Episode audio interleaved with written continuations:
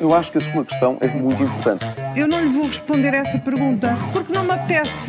Ficará eventualmente a pergunta no ar. É uma boa pergunta essa. E esta quinta-feira falamos de cartões sociais, alerta com os alertas, aprender a gastar, mas Paulo, começamos por danos colaterais. É verdade, a verdade é sempre a primeira vítima de uma guerra. Confirma-se esta velha máxima? A diferença é que agora se chama isso fake news. É, é? exato, chama-se fake news, eh, mas a propaganda e a contra-informação sempre existiram é. e agora com os meios eletrónicos e as redes sociais o fenómeno tem outra escala, obviamente, e todos nós podemos ser, no fundo, agentes dessa desinformação. O caso da explosão no Hospital de Gaza é apenas o exemplo mais recente. Primeiro foi divulgado que o ataque tinha partido de Israel e que teria causado 500 mortos.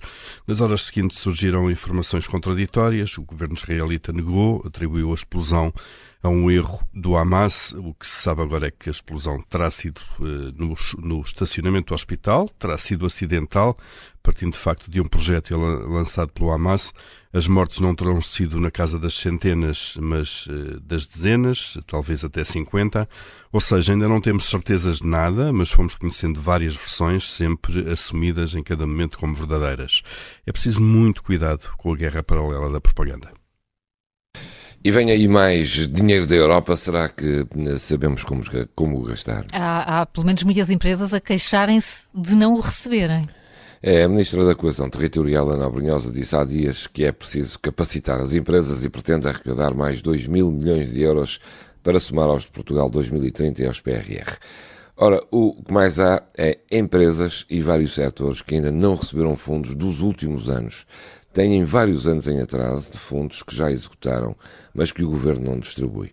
Ainda este fim de semana, o Portugal Fashion anunciou que as próximas edições estão em risco precisamente porque têm fundos em atraso já executados e que não chegaram, apesar de já estarem por cá, ou esse dinheiro já estar por cá, nas mãos do governo.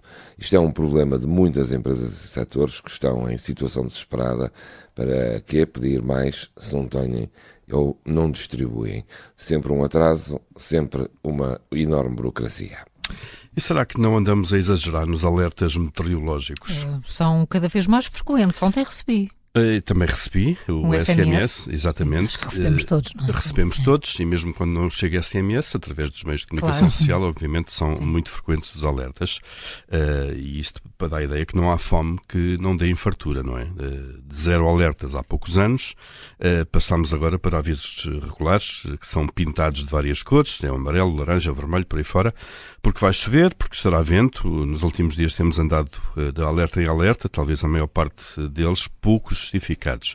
Qual é o problema? O problema é que, banalizando a prática, quando for mesmo a sério e a requerer medidas, muita gente vai encolher os ombros e ignorar. Aqui fica o alerta: cuidado com o fenómeno Pedro e o Lobo. Olha, e vem aí eh, cartões sociais eletrónicos. Uma, é uma boa medida, mas é uma obrigação triste. É, esses cartões são apenas para, para as pessoas carenciadas. É, foi anunciado em junho e vai estar disponível a partir de janeiro. São os chamados cartões sociais eletrónicos só destinados aos beneficiários do Programa Operacional de Apoio às Pessoas Mais Carentes eh, ou mais carenciadas e que vão permitir eh, a compra de bens alimentares nos supermercados. Até aqui nada a dizer, é uma excelente medida.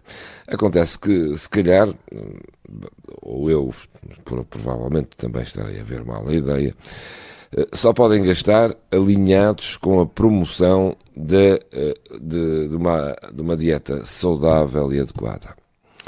Terá mesmo a criação de mecanismos de bloqueio nos pontos de venda aderentes. Ou seja, se uma pessoa carenciada olhar para uma bolinha de Orlim, um pacotinho de batatas fritas ou um leite achocolatado, tem que saborear com os olhos. Uh, que haja mecanismos de restrições para evitar abusos, ainda vá que não vá, mas bloquear tudo o que não seja uh, dieta saudável é triste, é um bocado triste só. Júlio Magalhães e o Paulo Ferreira com as perguntas que marcam a atualidade. Amanhã mais é sempre depois das notícias das sete até lá. Pode ouvir esta e todas as edições anteriores em podcast. A questão é difícil. Eu acho que a sua questão é muito importante. Eu não lhe vou responder essa pergunta porque não me apetece. Ficará eventualmente a pergunta no ar. É uma boa pergunta essa. Pop-up.